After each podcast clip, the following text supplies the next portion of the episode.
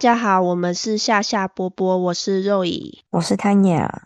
我们今天是小故事特辑，我们要分享的是有两个有关于杀害亲人跟亲戚的故事。第一位登场的主角就是杀夫分尸，甚至煮熟的女杀人犯，也是澳洲第一位没有假释情况被判入刑的女性 Catherine Knight。我们后面就叫她瑟琳。瑟琳的案件呢，甚至有被写成小说，翻拍成电影《Beyond Bad》。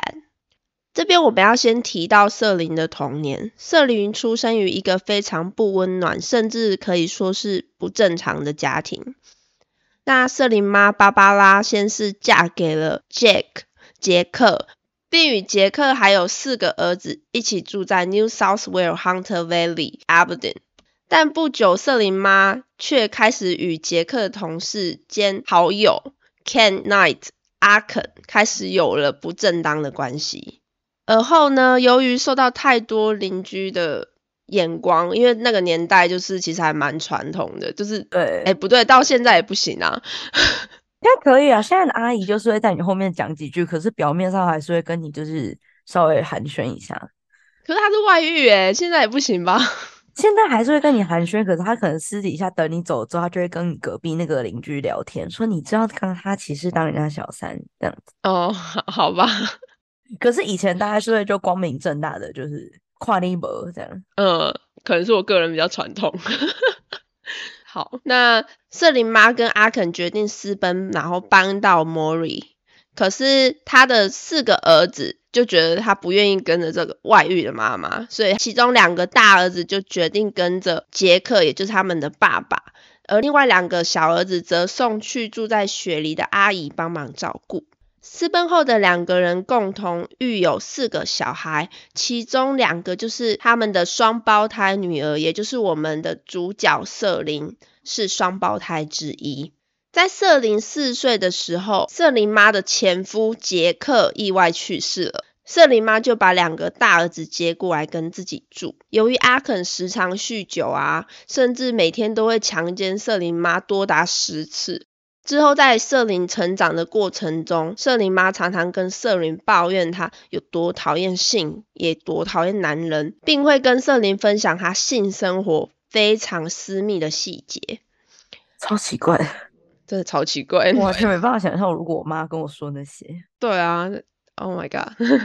那瑟琳在她十一岁前，常常遭到不止一位家庭成员的性侵犯。那在瑟琳十四岁的那一年，她一个非常敬仰的叔叔自杀，让她受到一个非常大的打击，并自此一直跟爸妈说：“叔叔灵魂回来了。”然后。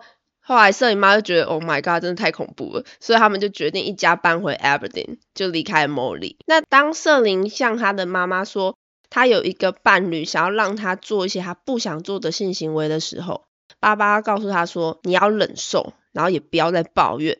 那在瑟琳短暂的高中时期，其实常常欺负同学，并且殴打学校的男生还有老师。十五岁的时候呢，他就辍学了。所以其实他不会写字，然后也不会读书。然后一开始呢，他是在服装厂找了一份剪裁的工作。后来因为他终于找到他梦寐以求的工作，也就是屠宰场。然后起初他就是从切内脏开始，因为他做实在太好了，所以后来不久之后就被挑选为剔骨员，还得到一套专属于他的屠刀组。而他也很骄傲，就把刀组挂在床头。然后瑟琳呢，他自己有一段自白，就是说，如果我需要他们，他们就会在那里，无论他住在哪。Would always be handy if I need them。在一九七三年，瑟琳遇到了同事大卫。大卫在曾经目睹好友死于车祸之后，还有加上他曾经在解救公车的事故之中，有六位小朋友死亡，他就有点。创伤症候群开始就有了酗酒的恶习，而大卫每次喝酒闹事的时候，瑟琳都会百分百用拳头支持自己的爱人。在那个小镇上，瑟琳其实就是一个非常恶名昭彰的小恶霸，但是其实对大卫来说，他就是一个保护他的一个嗯女超人。那。第二年两个人就结婚啦。结婚的时候，瑟琳的妈妈还给大卫一个忠告说：“You better watch this one, or she will fucking kill you。”你最好小心一点哦。如果你哪天惹她，我告诉你，她一定会把你杀爆。结果当晚新婚之夜，瑟琳就有掐大卫的脖子，原因就是因为新婚之夜，大卫并没有让她很满意。然后呢，原本暴脾气的瑟琳怀孕之后，更是变本加厉。有一次，大卫跟朋友出去太晚回家，她就直接放火烧了大卫的衣服还有鞋子，还拿平底锅暴打大卫的后脑勺。大卫开始呢，觉得他的丈母娘之前警告真的不是在开玩笑，于是他就想逃跑啊，但因为刚刚又被瑟琳用平底锅暴打，所以呢，他后来就倒在邻居的房子里面，头骨严重骨折，被送进医院。之后，大卫也因为于心不忍，毕竟是孩子的妈妈，所以他没有起诉瑟琳。我在想，他是不是是不是被打太气了？对我现在在想，他是不是被打坏？后来呢，他们迎来了他们第一个小孩 Melissa Ann 小安，但小孩并没有使两个人的婚姻生活变得更美好。大卫渐渐开始受不了瑟琳了，就开始有了新欢，甚至为了新欢连夜搬去了昆士兰。早上起来的瑟琳发现丈夫离去，整个大崩溃，直接带着女儿冲出去，可能越想越气，结果后来居然把婴儿车举起来摔了好几次。路人看到之后就马上报警啦。而后瑟琳被诊断出产后抑郁，待在医院了好几周。结果出院不久，他又把小安再次放在火车轨道上，拿出他稍早偷的斧头，威胁着要杀死大家。之后他又被送回了同一家医院，但是呢，他只待了一天，因为医院的诊断说他应该没有事。超傻眼，痊愈好像是威胁要杀大家。我真的觉得澳洲医院真的要加油，真的是从以前开始就这样，真的。然后他安分不到几天，瑟琳就想着逃跑的大卫又一阵来气，然后就拿了一把刀冲出门，挟持一个路过的阿姨，威胁阿姨开车带他去找大卫。还好阿姨在服务站的时候有顺利逃走，并且报警。当警察赶到时，瑟琳已经抓了一个小男孩当人质，并且用刀架着他的脖子。警察非常快速的拿旁边的扫把攻击他，并且成功的夺过瑟琳的刀。我之后看文献的时候，我还想说，真的是 Bloom 吗？真的是 Bloom 哎！而而且而且，我其实，在看这一段的时候，想说，嗯，刀竟然比扫把慢。好，那我们回到正题。刚刚说到警察夺过了瑟琳的刀嘛，随后瑟琳又被送进了精神病院。瑟琳告诉护士，她本来是计划要杀了帮大卫修车的技师，如果不是他帮大卫修车，大卫就没有办法离开他。之后再去昆士兰把大卫跟大卫他妈杀了。护士马上把这件事情告诉警方，警方就觉得这个事情一定要让大卫知道，毕竟有可能危及到他们的生命安危。殊不知大卫觉得瑟琳应该是非常的。痛苦，所以大卫就决定要跟女朋友分手，并且带着他的妈妈一起搬回 Aberdeen 照顾瑟琳。好伟大，真的非常伟大，真的非常伟大。然后在不久后，瑟琳就被精神病院放出来了。之后，大卫呢带着全家人一起搬到了 Ipswich，就是在昆士兰东南部布里斯本以西的一个小镇。那边就是著名，就是很多鸡肉厂、肉厂等等。然后在婆婆的照顾下，瑟琳渐渐回到了轨道上，又找到了她最爱的工作——肉类加工厂。在四年后，还迎来了他们第二个女儿娜塔莎·玛丽小娜。不过，当小娜四岁的时候，瑟琳就决定跟大卫分手了。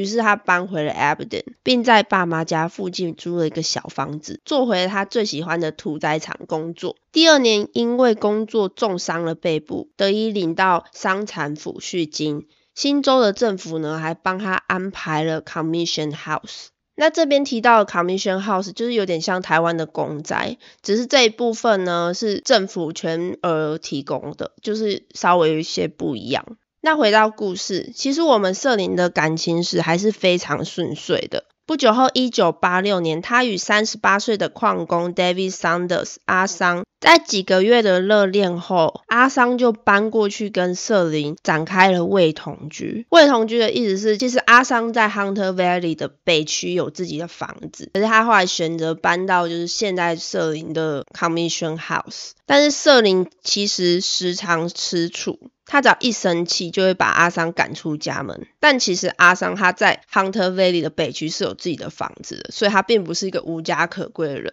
所以每次最后都会瑟琳又求他回去。隔年瑟琳又开始发癫了，因为他实在太害怕阿桑会外遇。为了杀鸡儆猴，瑟琳在阿桑面前把他两个月大的小狗喉咙给割断，并且呛他说：“如果你敢外遇，这就是你的下场。”随后又拿出平底锅把阿桑打昏。到这边，阿桑并没有被吓走，而瑟琳甚至还怀孕了。在一九八八年的六月，他们迎来他们的女儿 Sarah Sanders 莎拉。夫妻两个人为了小孩拿出了存款，还有当年发放的工人补偿金，付了首付，拥有了两个人共同房子。有了自己的房子之后呢，瑟琳非常的兴奋，用了很多兽皮啊、砍刀、干草叉，还有生锈的动物陷阱装饰自己的家。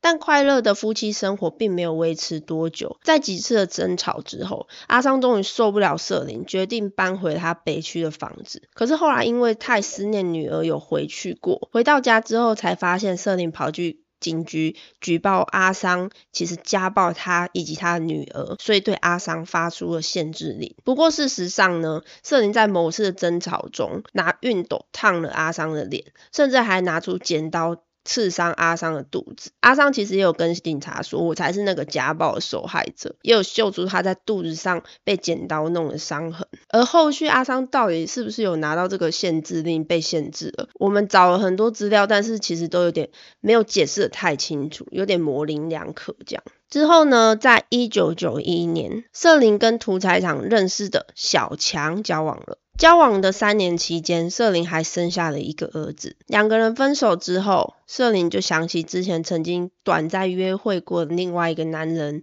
John Price，也就是我们本次故事主要的受害者大强。那其实瑟琳是大强的婚外情。大强在跟瑟琳在一起之前，就已经是三个孩子的爸爸了。后来，一九八八年，在大强离婚之后，有两个孩子呢继续与他同住，而另外一个小女儿则跟了妈妈。在瑟琳跟屠宰场的小强分手后，一九九五年，瑟琳就搬进了大强家。虽然大强知道瑟琳的暴脾气，但因为大强的两个小孩都非常喜欢瑟琳。也就不以为意。两个人偶尔有大吵架之外，大强工作稳定，收入也很不错。一开始其实生活就有点像一束玫瑰花。这句话是瑟琳说的哦。嗯。复合的三年之后，瑟琳想要跟大强结婚，但是被大强拒绝了。瑟琳就非常的生气啊，就跟大强公司检举说。大强偷了公司的东西，即使大强拿回家不过就是垃圾堆里面不要的东西啊，或者是过期的医疗包，但是公司依旧把在那边工作十七年的大强开除了。被开除的大强气到把瑟琳赶出了家门。不过几个月后又想要跟瑟琳复合，就是真的很怀疑瑟琳到底为什么有办法让男人对她念念不忘。我们真的很值得跟瑟琳学习这一点。真的，就只有这一点就好，就 是对取经。因为瑟琳长得其实蛮其貌不扬，对，也不到其貌不扬，就是普通阿姨。就可是你要想，她就是可以让男人就被她暴打之后还回来，然后或者是被开除之后还回来找她。当她长得不是那么漂亮的时候，她一定有什么绝招。那尽管大强不愿意把瑟琳从老家 Abden 一起接过来住，但是却想要继续维持他们的关系。而大强身旁的友人全部都看不下去了啊，就渐渐的也没有想要跟大强再再联络了。东北存钱。嗯，两千年初复合的两个人还是一直争吵不断。在某一次的争吵中，瑟琳又拿起了刀刺进大强的胸部。大强是非常傻眼啊，直接把瑟琳赶出了家门，并且在二月二十九号去法院申请了限制令，不让瑟琳靠近他跟孩子们。大强也开始意识到瑟琳的暴力倾向真的不是在开玩笑的。刚申请完限制令的大强，甚至告诉自己当时的同事说：“如果我明天没有来上班，我一定是被瑟琳给杀了。”同事也很怕大强的预言成真啊，一直说哦你不要回家了啦。但是大强就很怕瑟琳找不到他，反而会对他们的孩子下手，所以就决定说还是要回家看一下。回到家之后，大强发现小孩都不在家，瑟琳也不在，但大强很怕被偷袭，所以他只好先去他的邻居家。等了一个晚上之后，都等不到瑟琳回家，于是，在晚上十一点左右，想说瑟琳今天应该是不会回来了啦，他就回家睡觉了。而瑟琳呢，趁着大强已经睡着之后，偷偷溜进了他家，看了个电视，还洗了个澡，穿上了新买的黑色性感睡衣之后，就叫醒了大强，然后两个人还来了一炮。对，我觉得整件事情很荒唐。我也觉得蛮荒唐。第二天早上六点多。大强的邻居开始担心，因为大强的车子还在车道上。平时这个时间，大强应该已经去上班了。于是邻居打去大强上班的地方，发现大强根本就不在公司。同事很害怕真的发生什么事情，于是不久后，邻居跟从公司赶来的大强同事一起前往了大强家。并且敲了敲大强卧室的窗户，想要把他叫醒，但是马上就注意到前门有血迹，于是他们就报警了。警方来了之后，马上破门而入，发现了大强的尸体以及服用大量安眠药昏迷不醒的瑟琳。原来两个人在来了一炮之后呢，瑟琳就拿着屠刀狂刺睡着了的大强，在挣扎中大强想要打开灯，并且试图逃跑。手拿着屠刀的瑟琳呢，就紧追在后。大强好不容易逃到前门呐，可是又被拖回去。在走廊墙上，大约肩膀高度都是血溅的痕迹，还有血手印。长袍还有床上，甚至电灯开关周围都有血迹。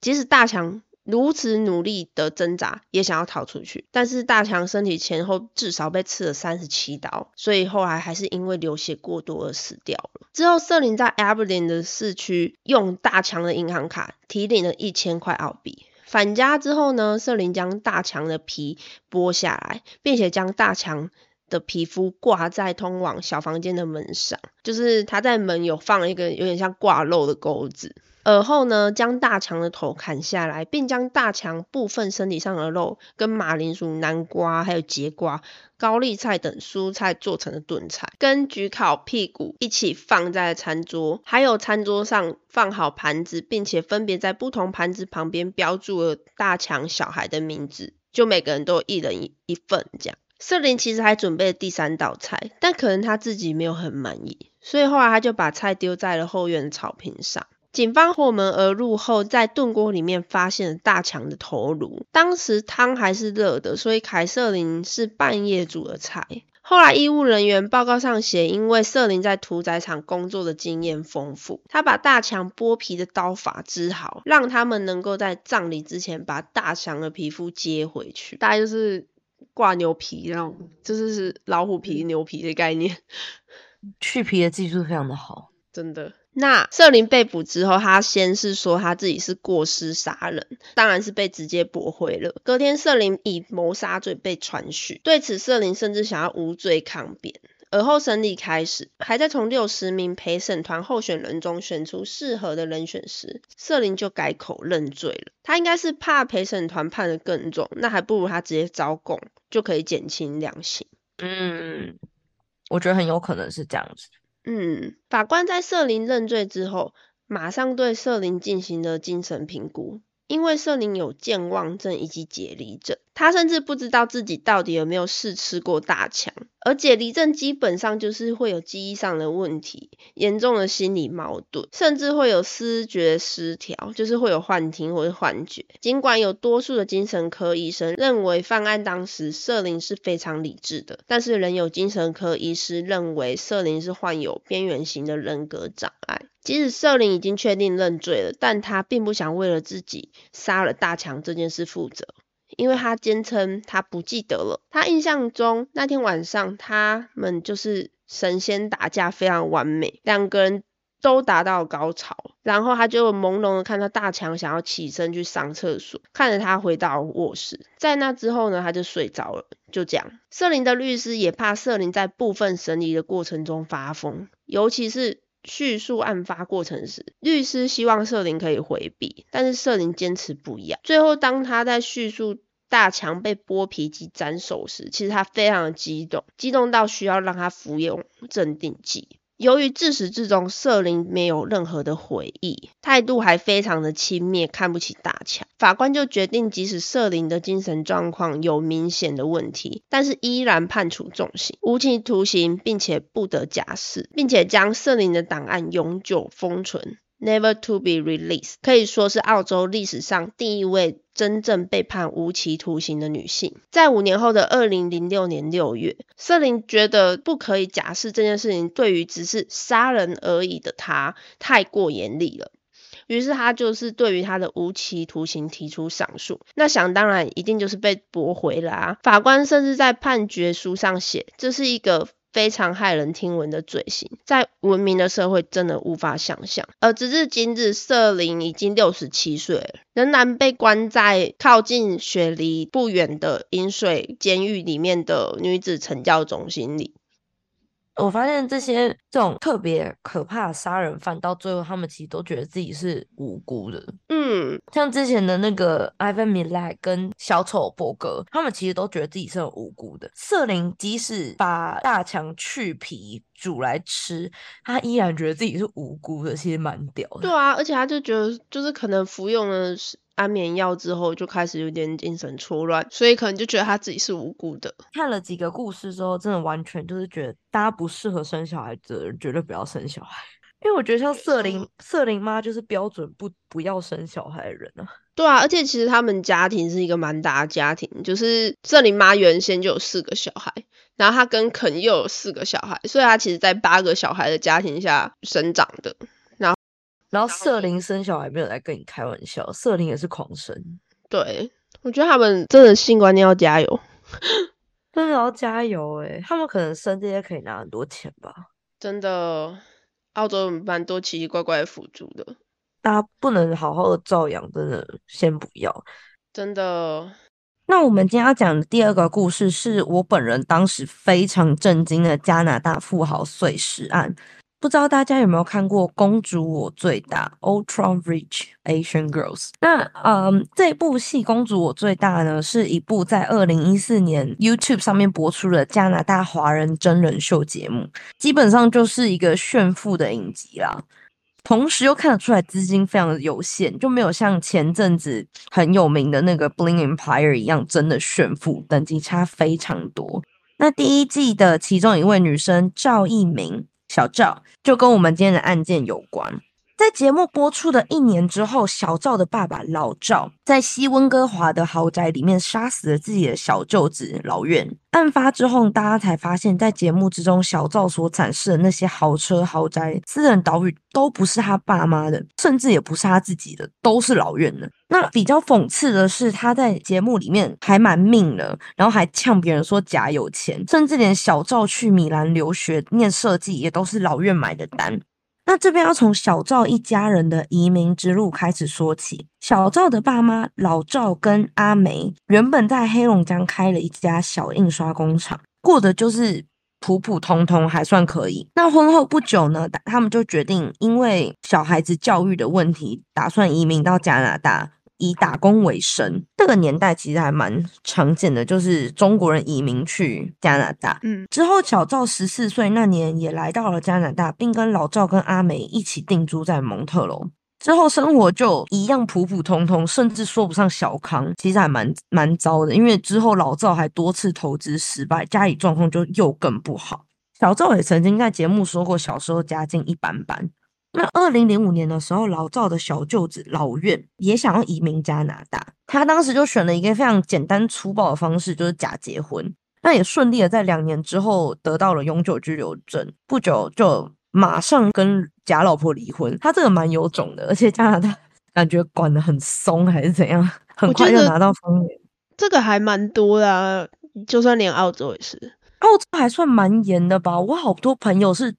真的在一起还是等了好几年？对，澳洲好像就是硬性规定你一定要住在一起半年以上的样子。但是还是我周边以前在农场时还是听过蛮多的，就是哎，你怎么不要去随便找个人先结个婚，然后你就可以拿到永久居留证这样？超多的啊，因为毕竟我连在雪梨市区我都很常听到。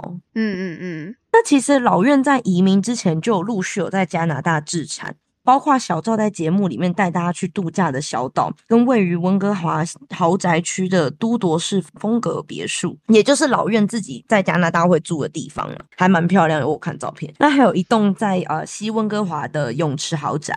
老院也像其他的富豪一样，就是很多豪车游艇，就富豪的快乐，我们平民老百姓真的没有办法体会。那为什么老院可以这么有钱？嗯，院爸是医生世家，所以原本家里的经济状况就还不错。加上院妈非常有生意头脑，就做事非常的果断。她也甚至担任过海伦商业局的科长。海伦是黑龙江的其中一个市啦，那当科长，而且他非常会做生意，到他那时候就想到去乡下。看看有没有那种穷人家不小心收起来一些不识货的古董字画，看可不可以卖给他，他在转卖这样子。所以在院妈的生意头脑之下，院家的财富就越滚越多，甚至成为当地最早有一万块钱的人。对，之后院妈就是当然也是帮他的儿子从事就是一些赚钱的生意这样。那他帮儿子第一第一个做的就是煤矿的生意，老院。做了一个煤矿，就能源相关的生意，这样子，院妈也间接帮儿子赚到了第一桶金，可以说是院妈是院家的贵人，这样子。嗯，那移民初期，因为老院工作关系，常常需要加拿大、中国两头飞，又加上因为单身的老院财产大多数都记在他个人的名下，所以被扣了非常重的税，因此开始有想要把财产分散到不同的人头来避税的想法。那他这时候就立马想起住在加拿大东部蒙特楼居住的阿美一家，因为阿美是他表姐啊，嗯，那就想说，就是你知道肥水不落外人田，所以他就想要让表姐跟表姐夫帮他打理房产。嗯，那时候经济不好的表姐就。当然，马上就答应了。二零一零年的时候，老赵一家从加拿大东部一举搬到了温哥华，投靠老院。那老院也非常照顾他们，不仅把自己的泳池豪宅给表姐一家居住，甚至因为就要避税，所以把房产直接转到了表姐名下。哇，对，非常信任。阿梅，那老院为什么可以这么信任阿梅呢？是因为阿梅的妈妈跟院妈是好姐妹，又加上你看院妈做事这么果断又这么厉害，所以老院自然就觉得哦，那阿梅的妈妈如果竟然跟院妈是好姐妹的话，阿梅也是一家人。嗯，好难理解了，好想当阿梅，好想当阿梅。隔年，老院还在加拿大创办了一家农业公司，并且让老赵到公司担任要职，帮忙打理生意。阿美则成了公司的会计兼厨师。厨师吗？厨师，毕竟阿美是就是农村妇人，可能很会煮。那老院甚至一手包办老赵一家人所有开销，那包括先前讲的小赵的呃留学的费用啊，跟老院还帮他们请佣人。阿美的妈妈梅妈也一起搬来住，所以基本上就是老院一把照。老院甚至还带老赵出席一些社社交活动，所以可以说是老赵。一家人瞬间就麻雀变凤凰，开始出入了很多高档的场所，出手也变得阔绰。老赵甚至开始培养一些有钱人的爱好，像是做慈善跟打猎。但不久之后，老赵就发现，因为老赵就新手嘛，他就发现，因为枪的重量很重，所以很多人新手在瞄准猎物的时候，枪常常拿不稳。他自己就发明了一个非常简单的。枪架，那那个枪架基本上就是你可以把枪固定于腰间，所以当你要举起来瞄准猎物的时候，你就有地方可以靠，就比较稳固。这样，那就马上跟老院介绍了自己的发明，但是老院就觉得。这东西也不知道有没有市场，所以就觉得嗯没有兴趣这样。那二零一五年五月二号案发当天的时候，老院就来到了泳池别墅，主动找老赵要谈腰间枪架的生意。老赵的想法是觉得当然好啊，那我们两个合开一家公司，我作为产品发明人占股三分之一。那老院就觉得开公司可以啊，可是我才是老板。我可以给你一个月发四千加币的工资，老赵就觉得，可是这是我发明的，诶马上就被老院怼回去。你这个发明也不难啊，很快就有假货出来，会不会赚钱也不到。阿姆哥，你如果把小赵嫁给我，我可以给你百分之五十的股份。怎么样？那老赵就非常气扑扑，觉得怎么可以？她是你外甥女，当然不行，不可能。老院就马上觉得有什么不行的？阿梅是养女，所以老院跟她也只是名义上面的表姐弟而已，又没有血缘关系。嗯，那老赵就气到不行，两人就开始扭打起来。不过因为两个人体型相差甚远，老赵比老院矮了整整二十公分，完全不是对手。老赵随手就拿起了花园里面的一个锤子，警告老院不要乱来。老院就冲上去，直接一把夺走了锤子。老赵又说他只好奔进屋，然后拿起了猎枪，对着老院就是两枪。事后老赵在法庭上面说，那一刻我就是想让他知道我不是胆小懦弱、任人欺负的人，我有底线，我会用我的生命来保护我的女儿。那在老赵就给了老院两枪之后，没一会儿阿梅就跟梅妈回家了，直接吓傻，喊得要喊救护车。老院还说太晚了，不需要了，这样，然后就叫阿美跟梅妈快走。自己随后就在想着要如何弃尸老院，毕竟老院很大一只，就很难直接弃尸。直到当天晚上六点四十五分的时候，阿美受不了，阿美决定要报警。警方迅速赶来之后，因为不确定老赵在里面是否持枪，所以他们就在外面等，一直在等有没有适合时机冲进去。直到第二天早上才逮捕了老赵。后来警方在别墅的冰箱里面发现了一百零八个塑胶袋，装着被肢解的尸块，那当然就是老院很不幸的被肢解了。这样子，嗯，在被捕之前，老赵甚至还在别墅里面睡了个觉，煮了一碗面要吃，但好像就没来得及吃就被抓走了。可是蛮奇怪的，嗯，今天我们今天我们的两个故事都是还没来得及吃，警察就来了。对，就很想吃，可是没办法。但这个没有把尸体跟着一起煮了。没有没有，他只有就是很煮了一碗，就是清汤挂面这样子。色林还是比较狠一点。对。惨案发生后，老院的巨额财产就大家就当然很关注啊，因为他没有立遗嘱，也没有配偶，加上他生前换女人的速度之快，他过世的消息一上报不久，就陆续有七名女生号称自己是正宫，并且带着小孩来认老爸。鉴定之后，其中有五名还真的是老院的小孩。我靠！第一个带小孩认老爸的一号妈妈 A 妈，那 A 妈在十六岁的时候就跟当时已经三十岁的老院同居，同年还怀了孕。但因为 A 妈当时才十六岁，老院就好说歹说让她把小孩拿掉。不久之后，二零零八年，A 妈还是为老院生下了一个儿子。即使老院移民加拿大，A 妈还是时常在院家帮忙老院照顾他的父母，完全不知道老院在外面风流。直到二零一一年。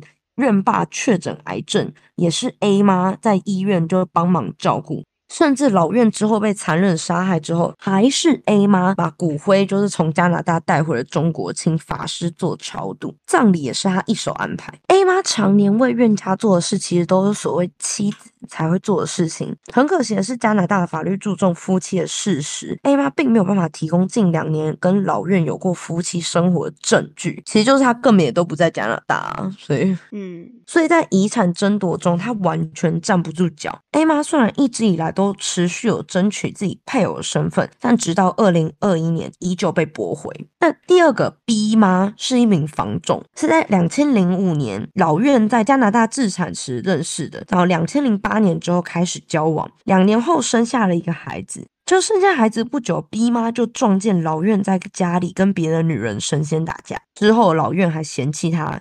太失态，因为 B 妈就很生气啊，B 妈就开始可能一哭二闹三上吊，然后还开始酗酒，所以老院就觉得这很失态，就马上跟他分手了。第三位 C 妈是老院助理的姐姐。一样也在二零零八年认识，两年后也一样怀上了老院的小孩，所以基本上跟 B 妈的时间轴是完全重叠的，甚至怀疑那个神间打架的女人就是 C 妈。那 C 妈在怀孕的时候，发现老院在婚恋网站上说自己单身，并拥有数亿的豪宅、游艇、豪车，希望能找到一位共度余生的女孩。看到征婚讯息的 C 妈就立马冲去直问直问老院，但老院就说：“哦，那个恶作剧，哎，我。”不晓得同事弄的，我完全不知道。那 C 妈居然还信了。之后不久，二零一二年院爸癌逝，C 妈原本想说要带着小孩一起去参加葬礼，就殊不知老院死活不同意，因为毕竟这个葬礼是 A 妈操办的，所以此时 C 妈才知道，天哪，居然还有 A 妈，因为他可能觉得自己生了小孩，自己就是有拿到的都是原配这样子，就殊不知还有一个 A 妈，甚至在操办院爸的。葬礼。这时候老院就直接坦诚啊，对啦，我我跟你讲，我是不会跟任何一个女人结婚的，我永远都会是单身。之后又有第四名第一妈，，D 妈是老院工作上面的合作伙伴，大概也是在两千零八年开始跟老院约会，说她就是一次尬三女这样子，所以这个也有可能是神仙打架那一位。这个也有可能，对，体力很好，搞钱的同时还不忘就是要搞女人。第二年，他就发现了老院居然还有别的女人，一气之下就马上提了分手。但因为老院非常会哄女人，所以不久后他们又复合了。而后，D 妈也为老院生下了一个女儿，最后就是姨妈。那二零一一年六月，姨妈在呃中国的一次朋友聚会上认识了老院。老院从认识当时有男友的姨妈到两人确定关系的这三年内，可以说是疯狂的跨海追姨妈，早安晚安讯息、礼物都不停歇，甚至不在，因为他就在加拿大嘛。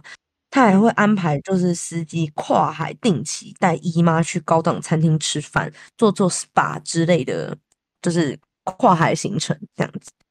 那二零一四年，姨妈跟男友分手之后，因为心情就很差，老院就想说趁热打铁，所以就立马邀请姨妈来拉斯维加斯旅游。因为拉斯维加斯离温哥华没有到很远嘛，嗯，也不是说也是很远了，但是就是 就离老院比较近了。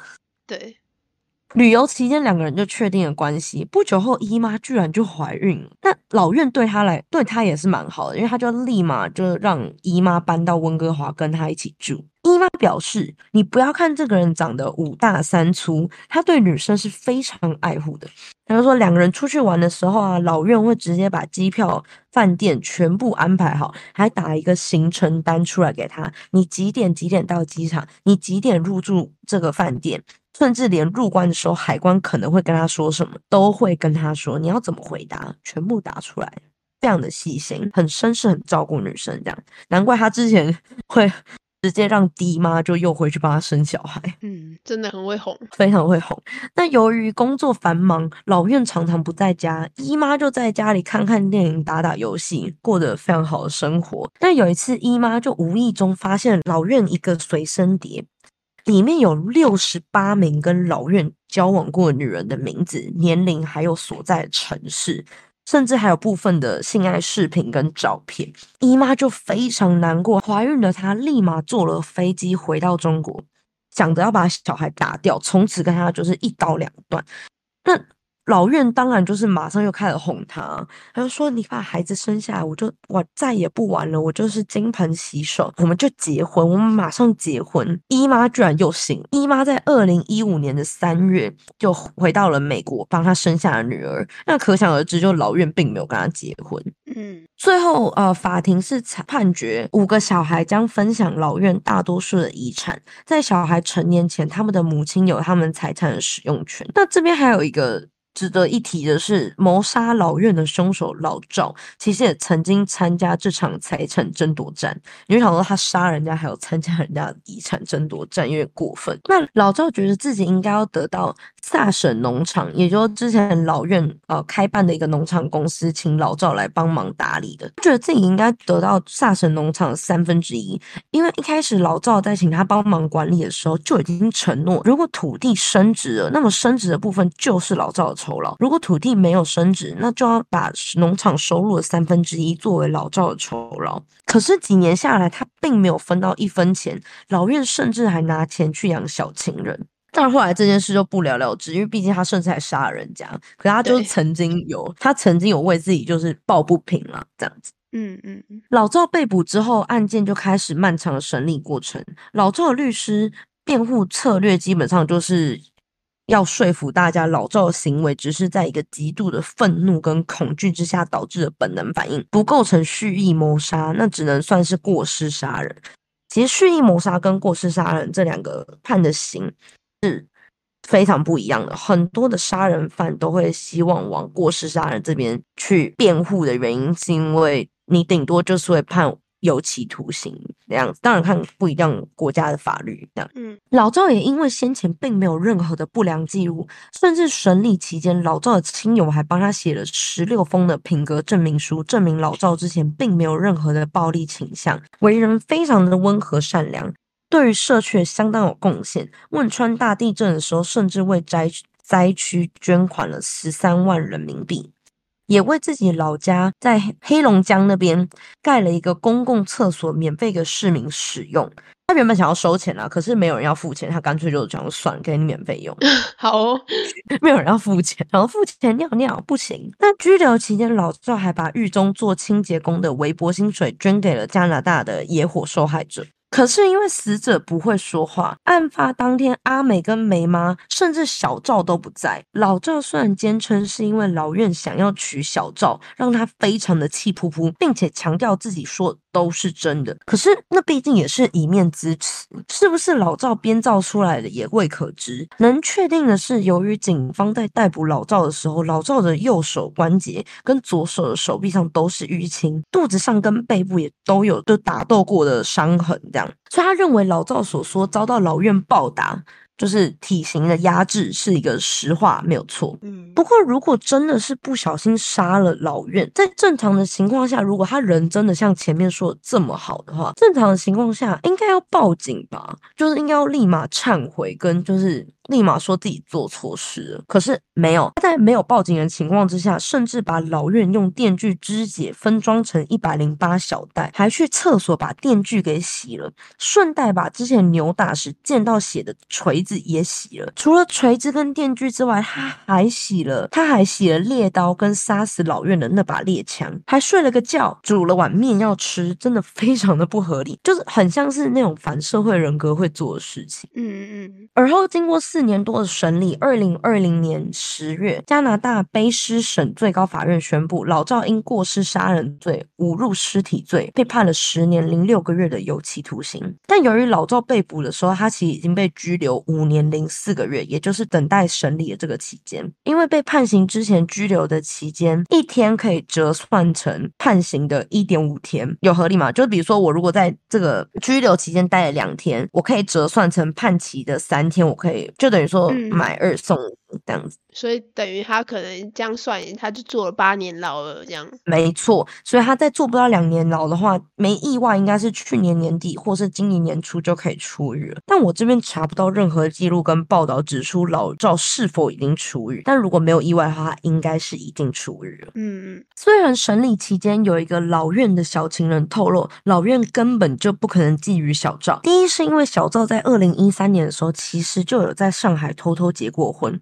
男方的家里因为很蛮穷的，所以阿梅就非常不高兴，觉得攀不起我女儿。阿梅觉得说，我们家好歹是住豪宅，毕竟住在还住在加拿大豪宅区。小赵甚至上过真人实境秀，你这个男的要钱没钱，要工作就是一般的业务经理而已，就反被女婿非常不高兴。阿梅就一直要逼小赵离婚。完全没有想要见男方的意思，也没有邀请男方来过加拿大。之后不久，婚姻维持了两年之后，以离婚收场。第二，因为老院的身材挺拔，又非常有钱，讲白了，女生就是。贴他都贴不完，他根本不需要勉强一个不想嫁他的人嫁他。第三是老院根本就不想结婚，因为老院就只想当个风流鬼，他很怕他结了婚之后就不能出去风流，毕竟偷吃被抓就不会像是那个爹妈一样哄哄就好，可能需要就是闹离婚，闹了离婚他可能还要付一大笔财产出去，就是赡养费之类的，他根本就不想结婚。所以老院的小情人就说，根本原因。